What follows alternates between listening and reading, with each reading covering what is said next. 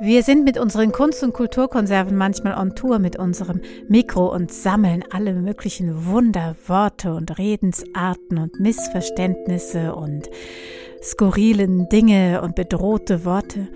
Und wir waren in Bad Homburg unterwegs und dort hat eine Passantin eigentlich zuerst eine andere Dose gezogen und dann kamen wir ins Gespräch und es entstand diese Folge über Familiensprichwörter. Also so, so keine Ahnung, der Gesundheit.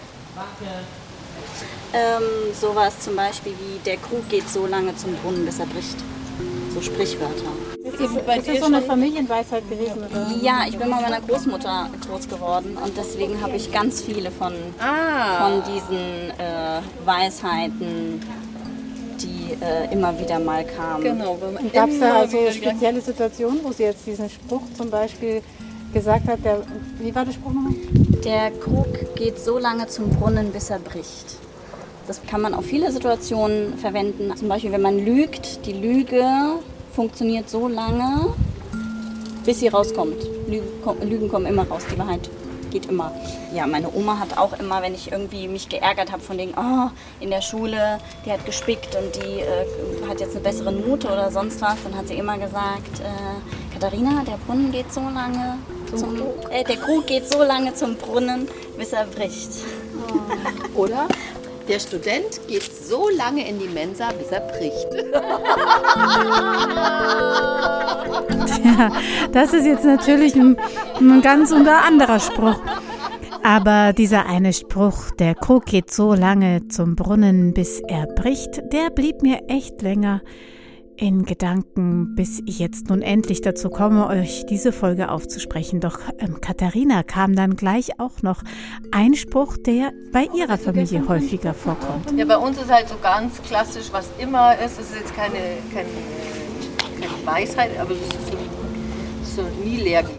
Nie leer gehen. Was meint Katharina denn damit? Meine Oma hat das immer uns schon irgendwie und meiner Mutter wahrscheinlich eingefleischt. Und wie ich sage das auch zu allen meinen Freunden in der WG früher und so, weil immer klar, dass wenn man irgendwie jetzt vom Tisch aufsteht, dass man ja auf keinen Fall irgendwie da ohne irgendwas mitzunehmen in die Küche geht, sondern immer was mitnehmen hat, nie leer geht. Das kennen wir auch von der Gastro. Das kennen wir von der Gastro sehr, sehr gut. Keine Leerfahrten.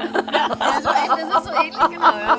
Genau, also man kann nicht ein Essen zu einem Gast bringen, der ganz weit entfernt sitzt und zurückgehen mit leeren Händen. Das geht nicht. Ja, ja, aber das finde ich auch, also ehrlich gesagt, also ist es bei mir so verinnerlicht, dass ich das auch tatsächlich also immer irgendwie so mache, auch eben in der Werkstatt. So, das ist auch sehr hilfreich. Also ich merke das bei anderen Leuten, die das nicht gelernt haben, die gehen halt zehnmal so oft. Ja. Also. Genau, ja. Und fünfmal an, an, der, an der, keine Ahnung, Mülltonne vorbei ja. oder so und dann, ah, okay. Das sechste Mal laufe ich extra nicht dran vorbei, sondern ich muss extra zur Mülltonne laufen, um es reinzuschmeißen. Genau. Ja, ja, genau. Ja, also. Das Schlimme ist, dass dann eben manche von diesen Sprüchen, die man immer so gedacht hat, ja, doch ähm, wirklich stimmen. Ja, man ich habe auch gemerkt, ganz schlimm, dass ich auch anfange, diese Sprüche zu sagen. Eben, je älter man wird, dann... Ja, und dann auch manche Freundinnen von mir dann sagen, oh, Katha, wirklich? Sag ich, sorry. ja, Mai, wenn Kam raus, ohne zu denken. ja, eben. Deine Oma wird sich denken, Aber wir waren nicht nur in Bad Homburg unterwegs und suchen nach Familienwunderworten, Sprichwörtern, Redensarten und all solchen Dingen, sondern wir fragen immer wieder on Tour nach, ob jemand einen kleinen Familienspruch, einen kleinen Schatz für uns hat.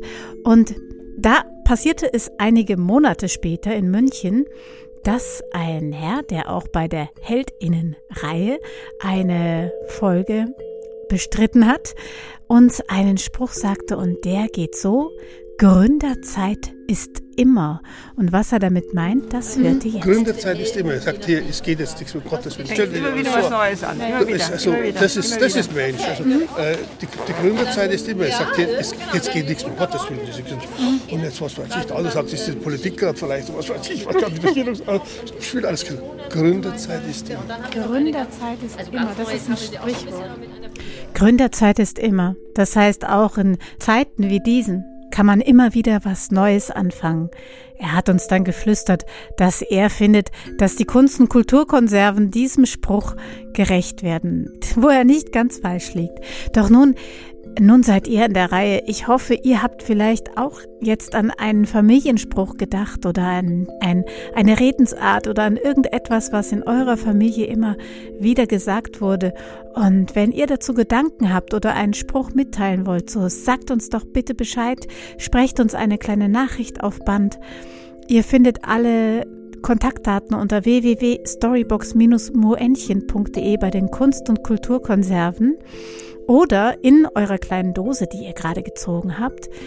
Wir würden nämlich sehr gerne noch ein paar weitere Sprichwörter, Familienwunder, Worte, Missverständnisse und was auch immer ihr beizutragen habt, mit in die Dosen tun. Und ähm, ja, jetzt bin ich gespannt, ob es in meiner Mailbox irgendwo klingelt und ich einen weiteren Beitrag zur Verarbeitung bekomme von euch und sage für diese Folge hier und jetzt bis zum nächsten Mal, eure Momo.